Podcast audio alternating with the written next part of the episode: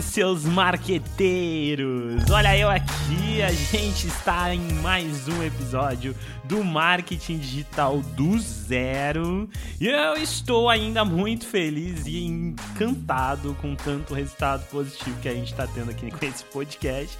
Eu que imaginei que, sei lá, né, que o projeto ia morrer depois de três episódios, que eu não ia aguentar ficar gravando, mas parece que não foi bem assim. Eu acabei me apaixonando aqui pelo, pela forma de gravar podcast, pela forma de você poder se expressar aqui com áudio. Achei isso muito divertido, muito legal e muito fácil de fazer também, né? Nesse episódio, então, nós vamos falar aqui de marketing de conteúdo.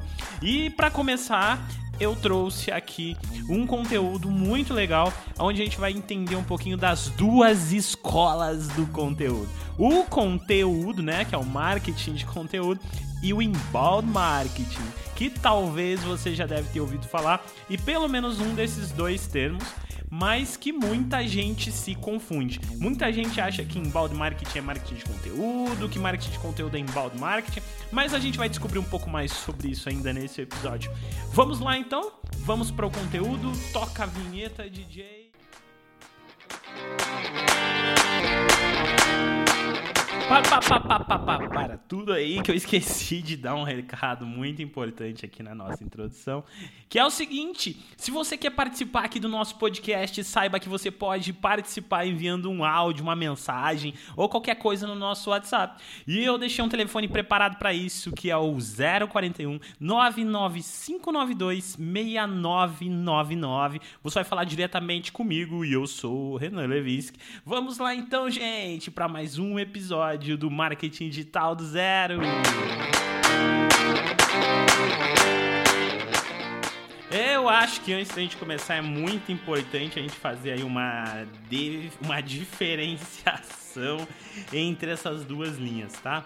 É, a primeira é a abordagem mais comum para aquilo que se convencionou chamar de marketing de conteúdo, que foi o John Pullis do Content Marketing Institute, foi quem mais difundiu e difundiu aí esse tema e vem trabalhando nesse conceito desde meados de 2001. Eu queria muito trazer alguns cases aqui para o nosso podcast sobre a John Deere, Coca-Cola, Kraft, BMW, Michelin, a Rivers Pulse, que são exemplos de content marketing na sua forma mais ampla. Esta abordagem a gente pode chamar até de escola de Cleveland, que é onde o CMI ou Content Marketing Institute nasceu, tá? Aí também, é, depois disso, em 2006 começou a surgir aí o, o, o inbound marketing, que foi criado basicamente aí pelo Dharmesh Shah e o Brian Halligan, porque eles criaram uma empresa chamada HubSpot e no ano seguinte eles criaram um livro divulgando um conceito chamado de inbound marketing. Inbound não é uma palavra muito comum aí na, na língua inglesa e a tradução menos pior para isso seria marketing de atração. É até comum a gente ver como símbolo do inbound marketing um imã, né? Justificando isso. É, no livro lá, eles amarraram várias táticas paralelas para criar um conceito amplo que usa o conteúdo como uma peça mais central e alinha várias técnicas usadas no mundo digital que são úteis ao marketing, é, como melhorar o seu ranking no Google para você ter mais tráfego, construir e promover um blog para o seu negócio, crescer uma comunidade nas redes sociais, mensurar o que interessa e fazer mais do que está funcionando online. Uma característica aí muito evidente do inbound marketing é o foco na geração de leads e na nutrição deles através de um funil de venda que é extremamente aplicado ao mercado B2B, mas também funciona em diversos mercados B2C. O software criado por eles, que é o HubSpot, que eu indico muito que você vá pesquisar sobre ele, porque é um software maravilhoso para você fazer a gestão do inbound marketing e implantar na sua empresa, colocar funcionários para trabalhar com ele, tá? É muito legal mesmo. É uma ferramenta online de conteúdo que você vai conseguir é, enviar e-mails, é, e-mails marketing, cultivar um relacionamento com esses clientes, até a tão esperada é, venda, né? Até o momento de venda aí.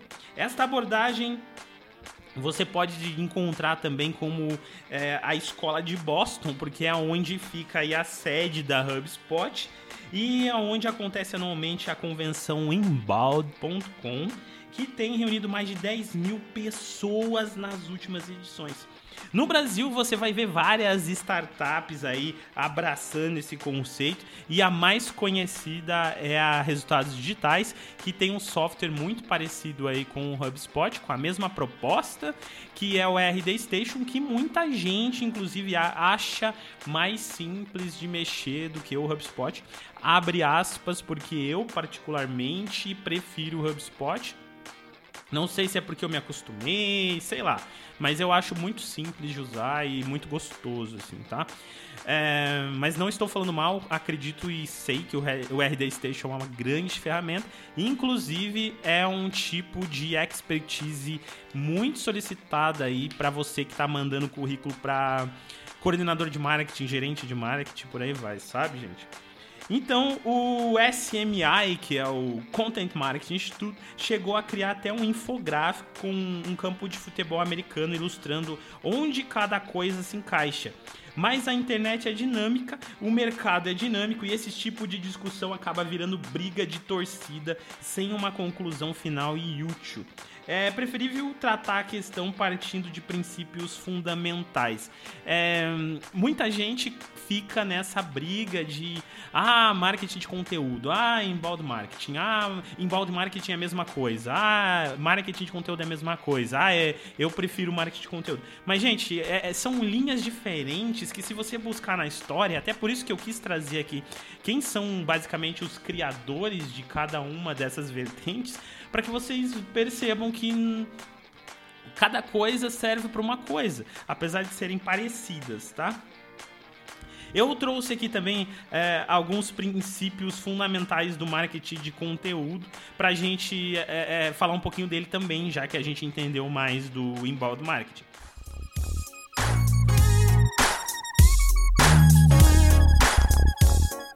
Fazer marketing de conteúdo é transformar a sua marca em uma fonte de conhecimento relevante para o consumidor.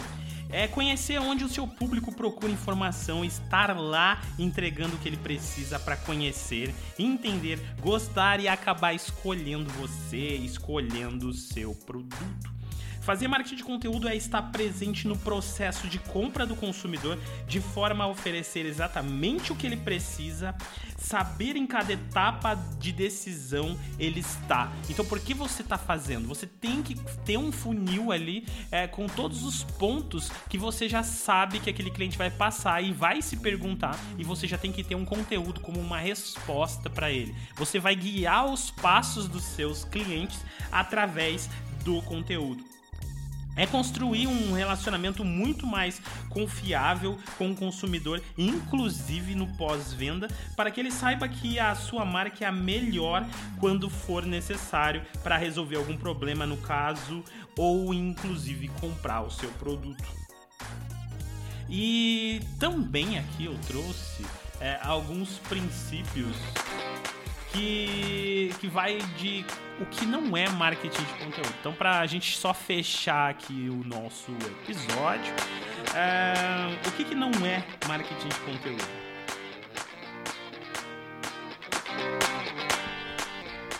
O marketing de conteúdo não é e não está restrito apenas ao online. É, apesar de da expressão ter ganhado muito mais força aí nesse universo, se a gente for buscar cases como o Guia Michelin, por exemplo, vocês vão ver que o marketing de conteúdo ele não está relacionado ao mercado digital, ao mercado online, tá?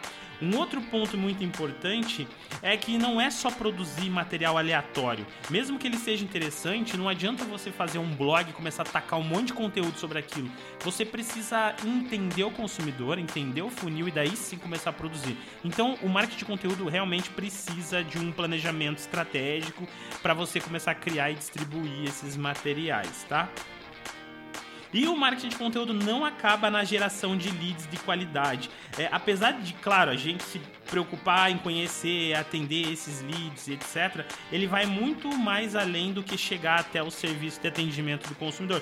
Por exemplo, pensar em conteúdo relevante quando você está é, criando um manual de funcionamento, perguntas é, relevantes da sua empresa, o tão chamado FAQ ou FAQ aí tá, né?